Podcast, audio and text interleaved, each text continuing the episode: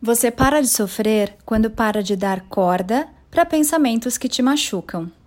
Observe a diferença. Alguém combinou de te ligar e não ligou. Sem o pensar consciente.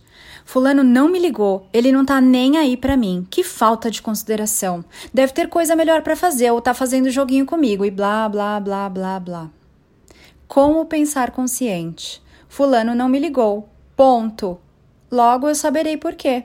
Nada acontece por acaso. Confio que aconteceu o melhor e tá tudo bem.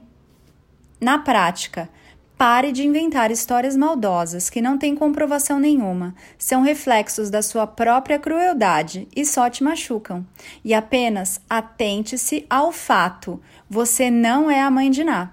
E mesmo se fosse, ainda assim, erraria várias previsões, né? Que pensamentos você anda nutrindo para se fazer sofrer? Observe-se hoje e verá que é você quem mais se machuca o tempo todo. Na nova energia, não há sofrimento. Escolha agora. Eu sou Ana Paula Barros e estou aqui para te lembrar que a vida livre está somente a algumas escolhas conscientes de você.